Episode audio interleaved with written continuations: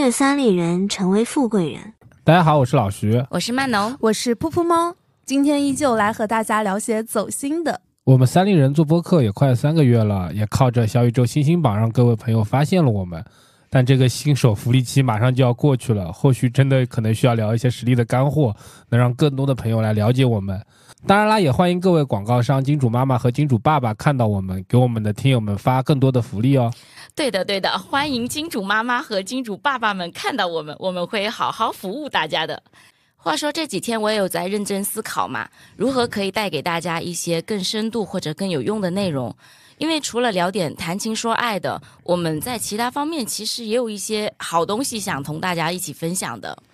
对的，之前也有朋友啊，还有听友问我，你们是不是专门搞午夜情感的领导？对他老说我们就是聊什么相亲啊、约会，还有擦边的。我知道大家很喜欢听这个，但在此呢，我要给咱们正个名啊，就是我们可以是的。嗯，毕竟老徐的副业他就是专门帮人找对象，他在这一块确实是能够输出个几十期。但是我们三个主播呢，其实也算是宝藏奇葩，就是我们自己身上除了有很多很 drama 的故事，也可以深入挖掘一下的。那所以今天我们走心的内容呢，其实想跟大家聊一聊。一技之长就是那些傍身的吃饭的家伙，那些技能。对的，就是那些能让你成为吃饭的家伙的技能、本领，或者其他一些不为人知的才能。反正今天也是给大家说故事听，在自己还有羊毛的时候，就拼命的薅自薅你的羊毛，薅自己身上和周围朋友的羊毛，来把一些信息输出给大家。那今天。还是我们女老板，你先聊吧，对吧？我觉得你本领肯定最多了，狂狂薅自己羊毛先。对，来听懂掌声。呃，啪啪啪啪啪。就聊到一技之长的话，我觉得会唱歌应该是我身上无法忽视的。就我接下来所要谈论的所有技能，都是基于我唱歌这个技能衍生出来的。哦，这真的很特别耶！因为我相信唱歌好，这个真的就是老天赏饭吃，我们就没有吃到老天喂的这口饭。没错，对。对，因为也是因为会唱歌嘛，我经常上台，所以我就不会怯场。对于我后面做销售的话，其实也是有帮助的。那会唱歌就成为你谋生的技能之一了。曾经是我的谋生技能，对。呃，我后面不是转做销售了嘛？唱歌现在不是我赚钱的首要技能，但在我这些年向上社交的路上，它真的是功不可没。人歌早已酒中泡。这 什么鬼？我的成名曲。老师，你唱的太难听吧？我甚至都没有听懂他在唱什么。你给我闭嘴！我要听女老板来说他的出来那个调。对，是的。呃，我相信一直有听我们节目的歌手，歌手，等一下啊，只有你一个歌手，对，听我们节目的啥朋友们是吗？对，一直有听我们节目的听友们应该都知道，我跨行跨的蛮大的，从一开始当歌手到后面做销售，那会唱歌可以让我在职场上更容易被人看见，在一些公司年会啊或者一些公众场合上就很有记忆点。就有点像是那种家长让自己家的小孩去众人面前表演节目，对对对。特别是作为销售的这种就是社交属性非常强的工作，更要展现一些就是别人不具备的这个技能嘛。就有些销售可能没有唱歌，像我这种额外的技能，那他对于客户来讲，你就可能就只是一个单维度的销售嘛。很多银行的销售他会去学网球和高尔夫，其实是一个道理。对的，对的。就明明这个他的收入是够不上网球和高尔夫的，大家还要去学这种类似的。对，因为跟客户会有共同话题。对。你记得之前那个一部电视剧《朱锁锁》？你记得那个电视剧吗？啊，嗯，流金岁月啊，流金岁月就是他的 leader 给他一堆培训班，高尔夫、什么网球、什么什么红酒、红酒、什么雪茄，各种去培训。我只记得他是个卖房的啊，对，就是这个。但最后也成为了销冠啊，对，你看他，哎，我的经历很像，是有点对的。反正我就觉得，就是第一步，作为销售来讲，第一步就先不要让客户反感你嘛，先能接近客户嘛。有一些销售一接触客户就聊业务，那客户可能听的太多了，很反感。是的会觉得目的太明显了，对对对对，虽然我接近他们目的也蛮明显，但是人家会觉得，哎，你有别的技能，那我也可以跟你聊聊你。可以唱歌给他听，爱对拼才会赢。人舞女则早类九州 跑。你够了，你不要唱歌了，你把把嘴巴给闭上好吗？对不起，我我这些歌单就蛮适合就是上了年纪的客户，老板们比较喜欢。对对对对对对，对着老板爱情的骗子，我问你，那你跟老板就是展示这些唱歌的技能之后，他们就会跟你开始聊一些什么文艺的东西吗？对啊，就是哎，我也很喜欢音乐啊，我平常也听什么类型什么类型的，然后他就会跟我输出，就是他对于音乐的理解。我说啊，真的啊，那你也蛮有品味的。然后我心里就是在那里翻白眼。不行了，别说了，我要打你了。对但是至少我接近他了，我作为销售的目的我达到了嘛。如果会销售，像他刚刚那个手段是特别重要的。我觉得他那个就是交朋友的这种，对对，嗯其实他就是推销自己嘛，嗯对吧？？他先推销自己，再推销自己推销的产品嘛。这反正就是对我来说，我觉得这都离不开社交的能力。那嗯说到这个，其实我觉得我的你要，夸你自己了是吗？呃我社交能力真的很强，就是 就这种这种社交能力，其实不单单是就是局限于和人沟通的能力。难道你还要跟动物沟通？我不是天天和你沟通嘛，你真的是。布布猫沟通，对啊，不单单局限于和人沟通吧，还有就是那种瞬间判断社交场合氛围的能力。我简单解释一下，就是啊我在一个场合，我进入一个酒局，或者说进入一个会场，我能瞬间判断，哎，谁和谁关系是好的，哦谁和谁是不对付的。哦，呃，谁谁可能就是说比较好说话的，谁可能不是很好说话的。当然，这也是经过我很长时间在职场摸爬滚打，所以所锻炼出来的能力。嗯可能一次两次不行，但第三次我一定能够摸清这个人到底是长什么样毛的，是顺毛的还是逆毛的。对，啊而且因为我做 HR，我经常和人打交道，我最重要的就是和候选人沟通。你知道候选人的品种也是稀奇古怪的，品种。对对，北京的谚语叫“一百个蚂蚱一百种拴法”，你懂我意思吗？不懂你意思，每个人的就是对待他的方法是要不一样的，要因人而异的。啊。即使是我们三个艺人，别人和我们交朋友的方法也是不一样的，是的，因为你不清楚这个人到底他的雷区是什么，对吧？他的兴奋点在哪里？对他的上限和下限又是什么你？就比如说他和老板聊音乐，那有的老板就爱听土的不得了的掉渣的，对吧？对那我也能。啊，对，那有的人就喜欢阳春白雪的东西，对吧？嗯你听不听昆曲，对吧？就没有办法，就是用一种方法来去概括这个。那我的能力就是能够快速的知道他、了解他、剖析他，比较有眼力见，对，对，就是有这那个眼力见。天线也比较拎得清。对，就是这对于向下管理和向上管理都是有好处的。哇，对的，好厉害，好厉害！我觉得这点真的很重要。希望我未来也可以在这一块更加的成熟一些，你。管理管理我就行了啊。说回到傍身的技能啊，我这边我还有一个，我开拓新客户的能力也挺强的。哇，就我的技能好像都是围绕销售。呃，无论是陌生拜访，还是在展会上要名片加微信，然后我当时做销售的时候，不是卖那个 AI 软件嘛，嗯，就是之前也有跟你们聊到过，最能直接找到客户的方式就是参加金融峰会或者一些座谈会什么的嘛。我第一次去就加了很多人的联系方式，哇，对，好后来厉害。后来我们业务部门的负责人还让我给同事们做分享。当时我们公司也是很多跟我同期新入行的销售嘛，刚开始都是不敢跟客户搭话，需要联系方式的。有的即使要到了呢，可能也是比较基层，他们不敢就是说跟高层去搭话，明白。对，不敢就是向上去去社交。他觉得不太对等，所以他不敢去跟那些就是资历比较老的人。那你为什么敢去啊？因为脸皮比较厚嘛？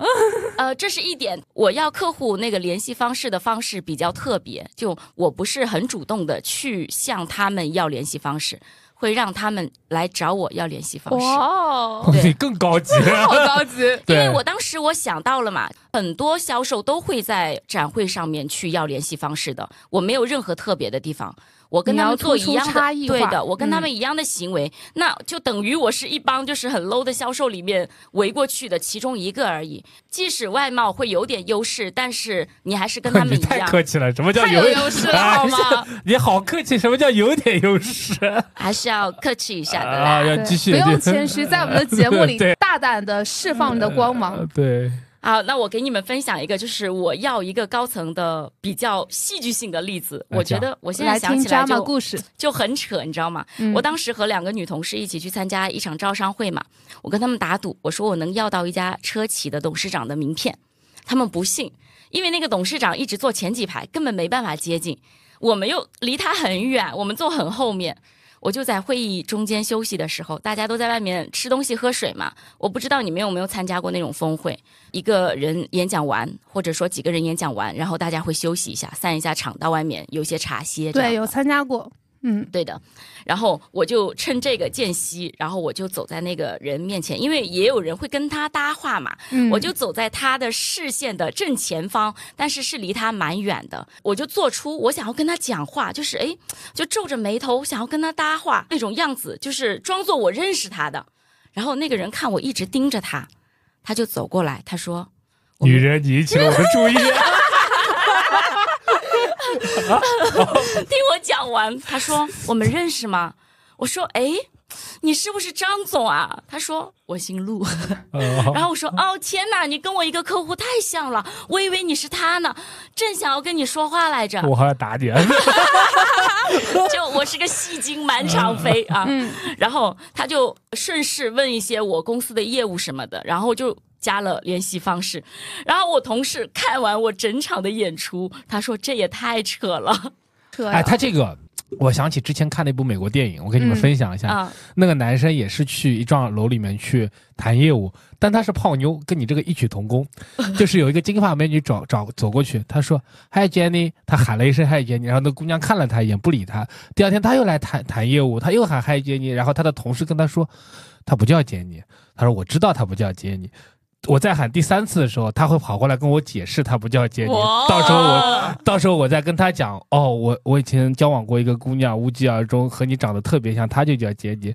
呃，什么为了呃为了表示我的歉意和冒昧，我能不能请你喝杯咖啡这样的，就和他那个套路是一模一样的。就很像有些人说哇，你长得好像我前女友啊这种的。啊就哦满他那个 low 那个 low，我跟你讲，他那个没有像我们这种套路这么啊，高级。对，你是调别人，不是勾搭人家，你是把人家调过来，说这对，个反正我都会根据，就是我去现场要联系方式的时候，都会根据现场的情况，利用我当下能利用的资源跟对方说话。就比如，我还会调个笔啊，嗯我说，嗯、不好意思，能帮我捡个笔哎呦，吗？好想打你啊！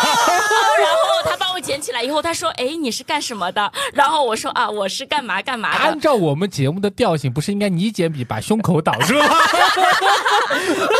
啊，我没有算到这一步，对吧？曼农那个，你的 可能有些人会觉得你是在搞擦边，但是不是？人家这个是智慧，就是吧？是对那说起这种智慧，其实之前我有个类似的，嗯但是不一样的就是，我那个是一场电影的一个发布会吧。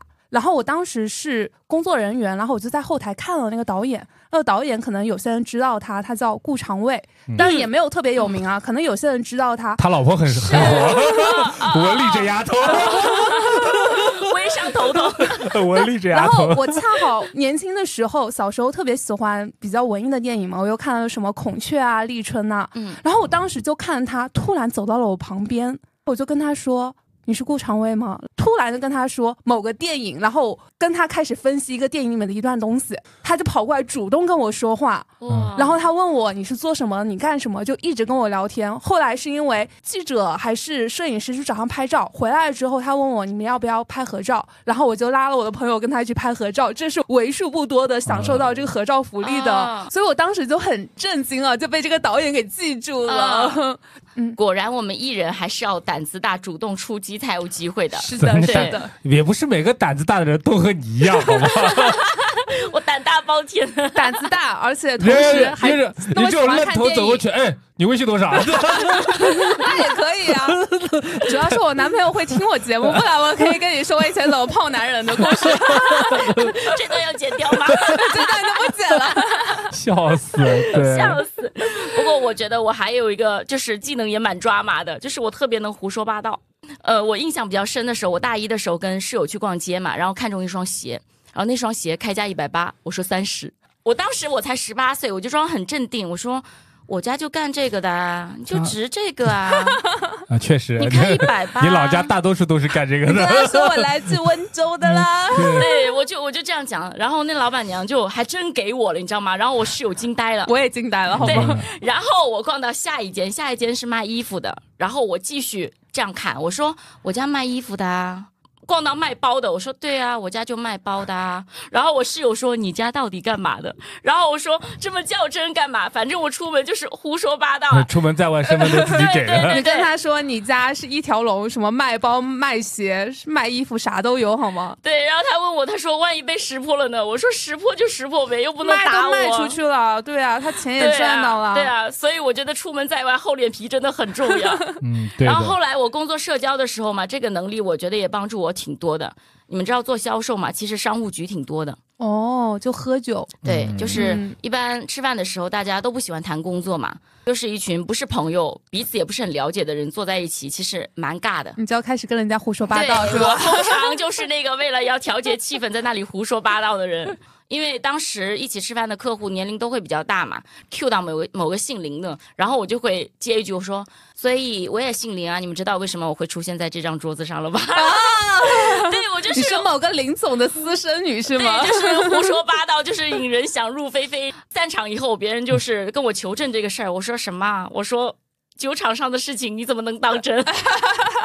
你好像好像姓林啊，好像是姓林啊，对你他妈都不知道曼农叫什么，人家就姓林，呃叫林曼农，好吗？对啊，那没问题对啊，要重对啊申一下。对啊，嗯，胡说八道，在我这个年龄的男人应该都会吧。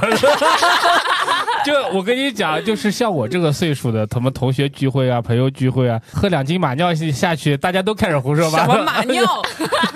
啤酒，啤酒就是你们真的是对重口味。那女生会像这项技能的比较少，对吗？对，女生会少一点，女生大多比较内敛的，胡说八道可能不太现实。我也会一本正经的胡说八道。所以我是我现在这些年是质疑男人、理解男人，然后成为了男人，哦，笑开。始胡说八道。对，可以。那老徐，你这边有什么奇怪的技能？呃，奇特的就是我那傍身的吧？我我跟你讲，做 HR 其实有两个技能，就是嗯一个要会说，就像我刚刚讲的社交能力，还有一个就是会听。哦，我做 HR 还有一个技能就是打听八卦的能力。我以前在工作单位的人力资源部门，那个小隔间是在最里面的。我从公司门口走到那隔间的五十米，我就能听到很多消息。哦，你知道每个隔间都会有人早上啊、中午啊稀稀嗦嗦聊一些什么的。你可以其实从门口走进去的位置，你左右观察，你会看到今天谁没来，你会看到他的网页在浏览什么，你会听到他俩在聊一些什么内容、什么样的话题，对吧？你就会了解这个人的最近的心态是什么，他是不是快结婚了，他是不是想换工作，他最近哪里有什么不顺的地方，他和他关系是不是不太好。对我做 HR 来说是非常有帮助的，因为你做人力资源，这个公司最重要的，你最要了解的其实就是人。怪不得很多人说 HR 特别适合去当特务，对啊，很多人都这么说啊，而且收集情报，老板的走狗。也不能说走狗，这个很难听，你知道吗？嗯因为我们也是打工人，我的工作其实就是维维护这个公司内部的稳定。嗯，那这可以让我很快速的了解到内部环境的变化，就比如空降一个 leader 下来，下面人都不服他，你就能看到，明显能看到，早上九点多了，没有一个人在工作的，大家各聊各的，领导在那铁青着脸看电脑。你就知道大家下面的人都不服他嘛，这个是很好观察的一件事情，你很好能听到嘛，对吧？包括有些人嘴巴也很大，有些的奉劝各位打工人在工位上尽量少说领导坏话，如果真的被有些人听到的话，真的有可能这个问题就会被放得很大。也不要在工位上说，你私下也不能说，能。真的是同事们可能表面上跟你和和气气的，背后就去搞你。插刀，因为我曾是的。曾经就遇到过，就是他他说他有什么能力，他不就是靠什么什么什么什么，没两天他自己就滚蛋了，对啊，我听到了，我没讲，但是别、会有人讲。对，是的，会有别有用心的人。我听到这个消息，我顶多会给那些 leader 或者给我的老大说，哎，他们内部最近不太好，对吧？或者怎么样？还有就是，你可以看到那个人是不是要换工作，会浏有时候浏览网页 也来不及关，你知道吗？我进去看的时候，我有时候看到他就在浏览就求。还有奉劝各位打工人，上班的时候不要拿电脑去看那种什么求职网站，不太好。当然，有些时候他会故意发出这个信息，我要走了。公司会监控的呀。呃用公司电脑的话，其实是会监控到的。嗯，对，公司会看这些东西，啊，那我以前在公司在电脑上看黄色文章，这能讲吗？我可没看过，你的胆子也太大了，真的是，我还给别人分享。太可啊，太吓人了啊！真恶心。啊，我我连那种表情包都不敢乱发。对，因为怕影响你 HR 的一个形象嘛，正面的形象，呃，没错，对，而且我们 HR 很难在公司里面交到朋友，大家都防你一手。确实。即使我是一个非常有幽默感的人，认、哦认识我的朋友都觉得我我很有幽默感。我这种幽默感是骨子里散发出来的，可能我这个人就比较幽默一点吧。因为我不知道大家听我们节目会不会有感觉到，我和你们其实聊天都比较松弛的时候，可能反而会透出这种幽默感来。而且我不是那种真的要搞笑，因为我以前尝试过自己去说脱口秀你是确。实挺搞笑的，我是好笑，长得也很好笑你在。说什么呢？我以前尝试过去说脱口秀，但是如果带有表演性质的，我是让人家笑不出来的。嗯，就太刻意了。呃，太刻意。的我是让人笑不出来的，所以有的时候我也在想，这种东西可能能很快的拉近我和别人的关系吧。对，所以这也是我作为 HR 来说的话，可能比较重要的一点。即使人家不想和我做朋友，但也人家觉得哦，这个人挺有意思的。对，我看你们说那些技能确实还是比较独特，也比较偏综合能力的，但好像跟搞钱没有什么关系，没有什么直接 link 的一个关系。那我就下面来说一下，就直接能够挣到钱的，嗯，就是属于我身上的比较傍身的技能，就是一个拉皮条的能力。就很多我周围的朋友都说，感觉我很像一个中介，就是我能够链接周围的人还有资源，因为我给我周围很多朋友介绍过私活。间接的介绍过一些工作机会啊，虽然说我没有猎头那样的 sense，比较喜欢广交朋友嘛，就可能各个圈子的朋友都有。然后我这个人嘛，就又特别就是热心肠，我特别喜欢主动的去帮这个人一点忙，另外帮别人一点忙。可能有些人会觉得你有点太烂好人，或者是别有用心，但其实都没有啊。就是我觉得帮助别人会让我很快乐，所以我就愿意去干这件拉皮条的事儿。嗯，甚至是因为我的工作可能会涉及到什么，叫拉皮条？太难听了。那就是一个做中介的这样的能力嘛。对对对对，就像我现在的工作的话，其实我是会需要资源一些整合，资源，对，所以我就会介绍给一些有这样的一个能力的。啊，就比方说，我会给我一些学医的一些朋友啊，去帮他们接接私活，去写一写医学文章，甚至我之前的一些前同事，他们也是学医药出身的，我也会去给他们去对接这方面的一些工作，还有一些项目。另外一个就是能够直接赚到钱的能力的话，属于我的一个软技能吧，就是我的文案能力。经常听我们节目的听友也知道，噗噗猫以前是学影视出身的。其实我早年也是短暂的有做过一段时间的影评人，我也做过一些影视人的助手，所以他们经常会让我去公众号啊，或者是豆瓣等平台去发一些文章，不管是基于电影的和电视剧的，我都有帮他们写过一些长评，然后这些长评是可以按单来结算的。当年的话，赚的每一篇的钱不是很多，因为我们是按千字来计算的。但是我做过差不多有三年多的时间，多多少少还是累积了一些资源。后续我离开了这个圈子不做了之后，我也把我这一块的工作就是交接给我其他的一些好朋友，让他们接的再去做影评人。其实他们也可以赚点零花钱的。对的，嗯，对。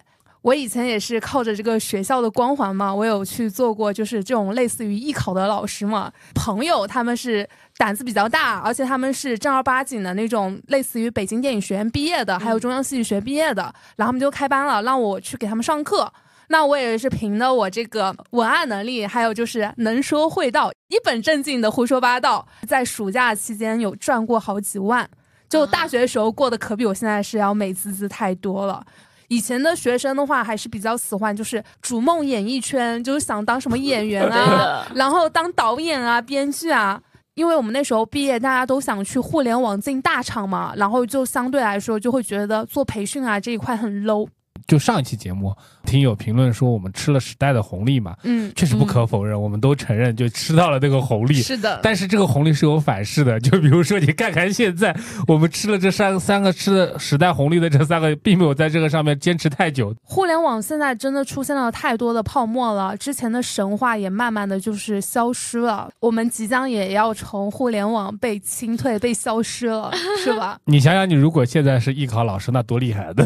啊，我早就已经经小城市买房买车，然后包养男模了，好吧？你看，你看那种就是张雪峰，对吧？嗯他是也考研那一块，那你噗噗猫对吧？艺考这一块，是的，是的。对啊，再说回一些偏综合一点的那种傍身的技能啊，我觉得我信息检索的能力是非常的强。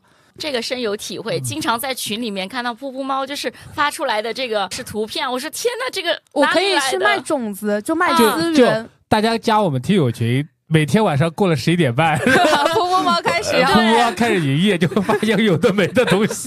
对的。然后看完噗噗猫的图片以后，隔个几天我朋友就会给我发了，我说我看过的。对我特别的喜欢在我们的听友群就发各种搞笑段子，或者是一些比较实用的跟健康科普有关的，甚至是一些热点新闻。还有就是国外才能够看到的东西，我也经常会往群里发，就是一些小道消息、信息差都能够在我们的听友群里能够感受得到，这个就是我的一个能力之一。嗯，我噗噗猫有一个头衔叫做看病区 KOL。我有点像是一个行走的一个民间的陪诊人，这个是被我们的一个官方验证过的。就包括我很多其他的医生朋友都说，对疾病和看病的流程的了解，比我作为医生的还要懂得多很多。就是我周围很多人，他们要去哪里看病，然后他们如何去报销这个东西，他们第一反应都不是再去百度了，而是直接来问我了。嗯，对，所以我觉得这个也是我的一个技能吧。我 我希望我用不到你啊。哦，我也希望你们用不到我。我当然希望我们群里的所有的听友都能够身体健健康健康对，对是的。只是说，如果说你们真的有这方面需求的话，你可以在我不怎么忙的时候来问问我，我是可以给你一些建议的。然后再说一些其他的傍身技能吧。我觉得学好一个语言是非常重要的。更卷一点的就是你会一些小语种嘛，就是你做一个小嗯语种的一个同声传译，你每个小时赚的钱都比人家多很多。就是我目前是有在学小语种的，就我希望未来三年之后，我就可以靠说这个小语种，然后去教别人。我上大学的时候，其实我真的我有想过，我想去学印尼语。印尼语，对，刚我在想，这个印尼这个国家已经小到有人需要它吗呃？出海吗？某知名网游公司 M 哦开头的，他最近在放了一些岗位，印尼、菲律宾那些地方的一些所谓的一些岗位，薪资要比你说中文的、说英文的都要高。哦，你说到这个的话，就是我又想到了小语种之一，但它也不能说特别的小吧，就是我男朋友。他以前是从二零一一年就开始学德语嘛，然后他之前也在德国是留学了五年多，嗯，他就是德语非常的好，德语也非常的流利啊。就是我随时考他这个用德语怎么说，虽然说有些我可能听不懂啊，但我觉得他那个及时的反应肯定听不。懂啊。放屁好吗？我大三的时候也学过德语好吗？当时就觉得德语太难了，我就没有坚持下去。还有个原因是因为我当时是没有出国留学，就没有这样的一个需求，所以我没有办法坚持。我之前还让他写过一些德语的一些土味的一些恋爱日常嘛，所以就是他写完了之后，我还会把它翻译成什么中文恶趣味？真是什么恋爱的这个？你们恋爱当中 play 的一环。是的，是的。之前就是看他德语非常好嘛，就想着要靠这个技能去赚钱，我就有在我的闲鱼上就挂过他这个技能，就我我没有想到，我第一天就竟然就接到了活，接到了一个翻译的活。记得印象很深刻，就是那一天他接到了一个要把中文的一个产品的说明书翻译成德文，记得好像是他不到半个小时的时间他就翻译好了，然后翻译过去之后，那个人他就同步就打钱过来，因为那个人说这个是应急的一个活，所以我当时觉得这个钱赚的也太轻松了吧。之前也是在闲鱼上看到有些人会来咨询嘛，就有很多年轻的美眉，她们可能是想去德国读书，因为德国读书就是不太怎么需要费用啊。现在不太清楚啊，反正这个需求量是很大的，就每天都有人来问。虽然可能真的学人不是很多，因为这个学小语种它的开销还是比较大的。对，但是我觉得就是学好小语种，真的是走遍天下都不怕。你实在就是被裁了什么的，你搞一个价格比较低一点的，你就到闲鱼上去挂，然后去教人家说德语。嗯嗯，讲到翻译啊，我讲讲嗯我朋友。当然，我朋友是英文，我简单说一下他的背景啊。他是在四大做咨询的，然后他是在海外留学了大概有七年的时间，本科和研究生都在海外读的，本科到研究生一直在做翻译，所以他这个翻译的能力是可以靠他这个水平来兼职做很多会议的翻译。嗯当然不是同声啊，同声是他说一句翻一句。他差不多情况就比如说这个老外发言完一段之后，他就可以以极快的速度把这个老外所表达的信达雅的表达出来。我见过他做速译，就很厉害。就比如说一个中国人，他写巴拉巴拉一段话，就是我刚刚说的那段话，嗯他会记关键字。他几个关键词记完之后，然后他想都不带想的看着这几个词，有可能这一句话只有四个词，他就把这一一整段话全部都说出来了，而且的准确率可以达到百分之九十。某一次，我的前东家需要有一个会议的翻译，当然不需要同声啊，同声要求太高，价格也高。我就想到他，我就把他找来了，他就找了一天周末来给我们开这个电话会议，就非常非常顺畅。然后甚至于那个客户跟我们说，不是客户，那个候选人跟我们说，你找的这个翻译非常非常的专业，你们这个公司很厉害。但其实我想，我们公司请不起这么厉害的人。对，我觉得学好英语确实也是挺好的。就像我之前就是本科有一个家境很普通的朋友嘛，但他英文非常的好，结果他就跑了新东方去代课了，但他并不是学英文专业的。而且他就是在那段时间去教人家 SAT，他攒了很多钱，后来就靠这笔钱去英国留学了。这不老罗吗？啊？什么老罗？老罗他是高中毕业，好吧？呃，对啊，那比他更厉害吧？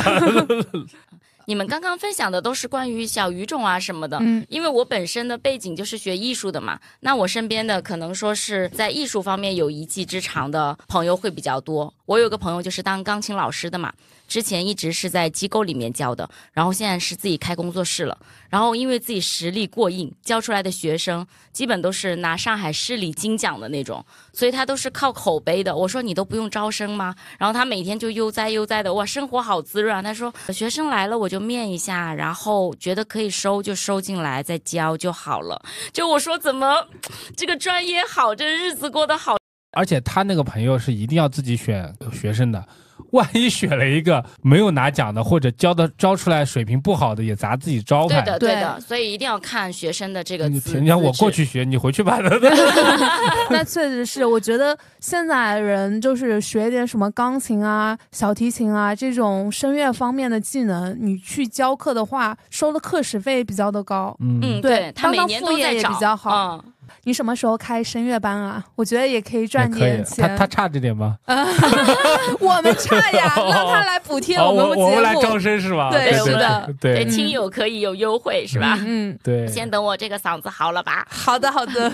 然后我还想到，就是我还有个同事嘛，我之前公司的同事，他是跟我同时期在疫情的时候考了那个心理咨询师的证的。那你呢？，我也有的，我考了，哦我有证的。哇哦，然后他还学了别的什么欧卡、什么潜意识探索。哦哦，知道啊知道知道。然后我没有学，然后他现在就正常成为一名就是身心灵疗愈师了。什么东西？好厉害的对样，子。就可能给自己的微信上面就是有那个多了很多头衔嘛对对嗯对对。然后我考完以后呢，就只得到了一个证。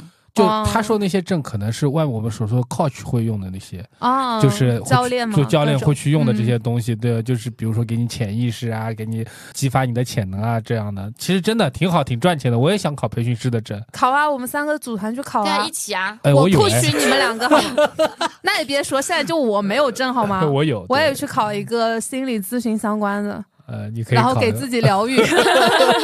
对，我觉得挺好的。我觉得这些东西真的就是技多不压身。没错，对对，嗯，有些做的好的话，你真的就是越老越吃香，嗯，跟那个中医师资力的嘛，一。样。对对，嗯，对，那我们这期也是不知不觉的聊了那么久。我们也算是有特殊技能傍身，胡说八道是吧？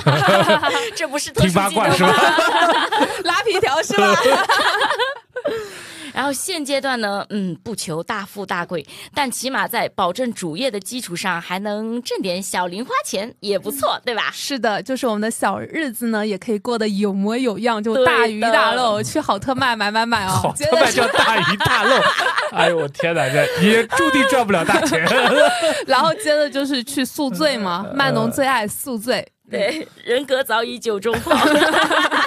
就盘点了那么多就是吃饭的家伙和本领，其实回看下来还是得结合自己的情况，你有什么特长，你能接触到什么类型的资源，还有就是你能够借力用到什么样的资源，那这样的话可以帮助你就是提供更好的一个物质生活或者是精神生活。就算捡垃圾吧，对，像布猫一样，你也得知道哪个垃圾值钱，哪个垃圾不值钱，对不对？未来说不定他要捡垃圾养我。对啊，但是捡垃圾它真的很挣钱的。就我们家门口不跟你说了，开了一个回收站嘛，就每天都会有那种大皮卡过来，然后收废品走。哦，我今天还看了一个那个短视频，它上面说一个大学生毕业，他父母让他回去继承废品收回收站，嗯，买别墅了。然后他他不是，他就说他说。这个远比你们想象的要就是复杂的多，这就跟期货一样，你得看准。这种这种废品不是说收就收的，确实也挺是一门学问。是的，你还是得懂怎么去收，而且还要能吃苦，能卖得上价的。对对，所以我这边呢也是希望大家就是能够挖挖身上能够去持续去做的，而且去长久去发挥的一些热情，还有你的技能啊。说不定以后你也要靠这些东西来吃饭呢，是吧？对对的。那我们这一期呢就聊到这里啦。如果你们有什么想让我们去聊的内容的话，也可以在评论区就是告诉我们。当然，我们也非常欢迎大家通过 show notes 和评论区找到老徐的微信来进我们的欢天笑语恩里人的听友群。那我们下周再见，拜拜拜拜。